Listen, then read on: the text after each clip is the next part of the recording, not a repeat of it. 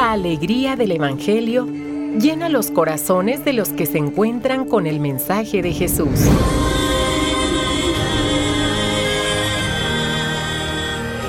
El Evangelio de hoy. El Evangelio de hoy.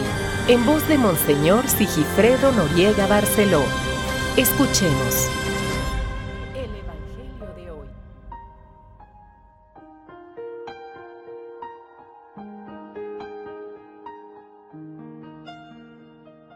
25 de septiembre, vigésimo sexto domingo del tiempo ordinario.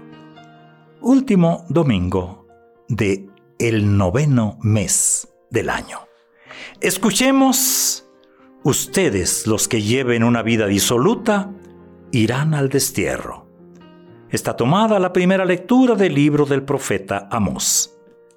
Del Salmo 145 respondemos, Alabemos al Señor que viene a salvarnos. Y la segunda lectura tomada de la primera carta del apóstol San Pablo a Timoteo. Cumple todo lo mandado hasta la venida de nuestro Señor Jesucristo. Y del Santo Evangelio según San Lucas. En aquel tiempo Jesús dijo a los fariseos, había un hombre rico que se vestía de púrpura y telas finas y banqueteaba espléndidamente cada día. Y un mendigo llamado Lázaro yacía a la entrada de su casa, cubierto de llagas y ansiando llenarse con las sobras que caían de la mesa del rico. Y hasta los perros se acercaban a lamerle las llagas. Sucedió pues que murió el mendigo y los ángeles lo llevaron al seno de Abraham. Murió también el rico y lo enterraron. Estaba éste en el lugar de castigo, en medio de tormentos, cuando levantó los ojos y vio a lo lejos a Abraham y a Lázaro junto a él. Entonces gritó, Padre Abraham, ten piedad de mí. Manda a Lázaro que moje en agua la punta de su dedo y me refresque la lengua, porque me torturan estas llamas. Pero Abraham le contestó, Hijo, recuerda que en tu vida recibiste bienes y Lázaro, en cambio, males. Por eso él goza ahora de consuelo mientras que tú sufres tormentos. Además, entre ustedes y nosotros se abre un abismo inmenso que nadie puede cruzar ni hacia allá ni hacia acá. El rico insistió, Te ruego entonces, padre Abraham, que mandes a Lázaro a mi casa, pues me quedan allá cinco hermanos, para que les advierta y no acaben también ellos en este lugar de tormentos. Abraham le dijo, Tienen a Moisés y a los profetas, que los escuchen. Pero el rico replicó, No, padre Abraham, si un muerto va a decírselo, entonces sí se arrepentirán. Abraham repuso, Si no escuchan a Moisés y a los profetas, no harán caso ni aunque resucite un muerto. Palabra del Señor. Es el último domingo de este mes de septiembre y seguimos escuchando a Lucas. Ya estamos en el capítulo 16, también entre, semana, los días feriales que se les llama, vamos siguiendo los últimos meses a San, a San Lucas. Y hoy otra vez, otra vez encontramos a Jesús que enseña esa escuela itinerante de Jesús. Instruye, enseña, enseña haciendo pensar a sus discípulos que quieren vivir hasta el fondo su fe. No va a ser fácil. Tendrán, tendrán que irlo haciendo lentamente, con altibajos, a veces hasta con indiferencia y una que otra vez, eso es cosecha mía, pienso que hasta con coraje. Hoy toca fibras muy sensibles. Eh, aunque el texto se puede leer, se puede escuchar, se puede interpretar desde varios ángulos, hay uno que no debe faltar. la denuncia cruda acerca de nuestro estilo de ser cristianos ante el necesitado. Esa denuncia ante el necesitado, Lázaro y el rico son personas que encontramos en todas las calles todos los días.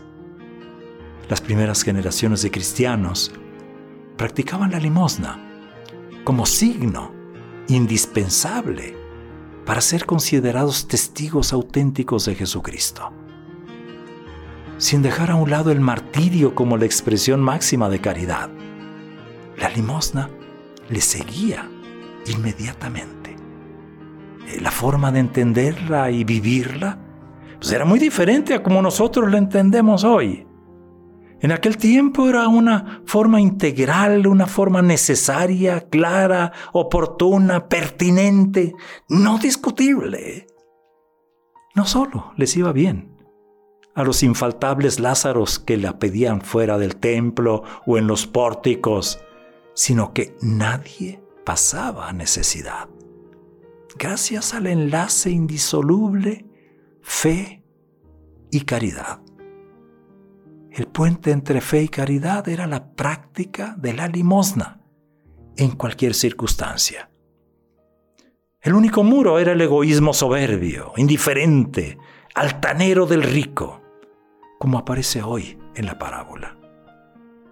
Hoy nosotros, dos mil años después, hablar de limosna parece ofensivo para unos y irrelevante para otros. Estoy seguro que si la cotizáramos en la bolsa de valores, diríamos que cada día está más a la baja.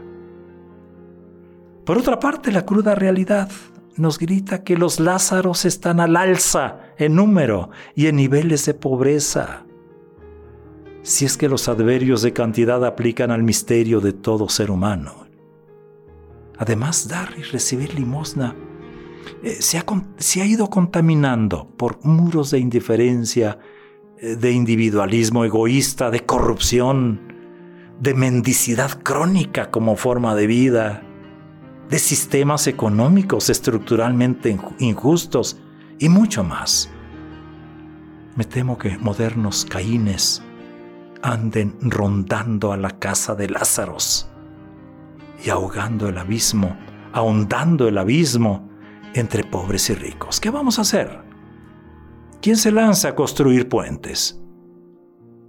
Nuestra forma de ser cristianos en el siglo XXI nos debe llevar a ser personas que pasan de practicar ocasionalmente la limosna a ser cultivadores permanentes de solidaridad y de fraternidad.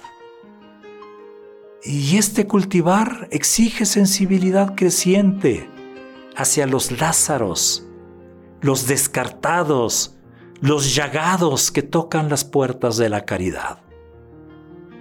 De la sensibilidad debemos pasar a las acciones concretas, a los gestos evangélicos de la compasión al estilo Jesucristo.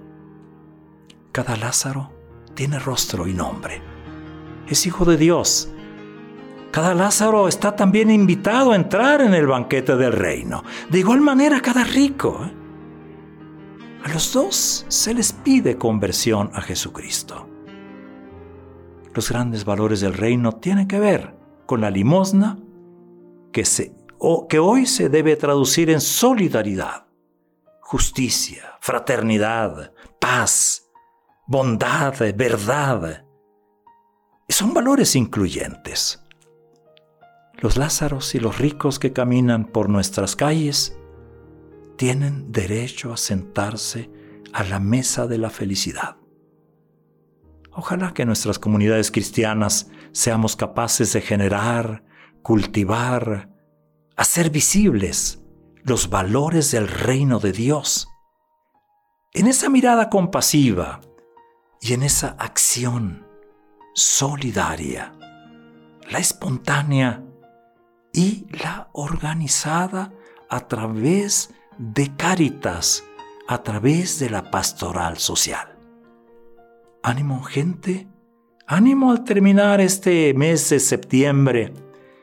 Ya a punto de celebrar la fiesta de los arcángeles Miguel, Gabriel y Rafael este próximo 29 de septiembre, pidámosle hoy a nuestro Señor que nos dé ese corazón sensible, sencillo, ese corazón compasivo, ese corazón generoso. Nuestra mayor riqueza es la fe y la fe está casada con la caridad. Hagamos ese puente, el puente que antiguamente se ha llamado limosna y que hoy se llama fraternidad y solidaridad. Haz de este día un gran domingo.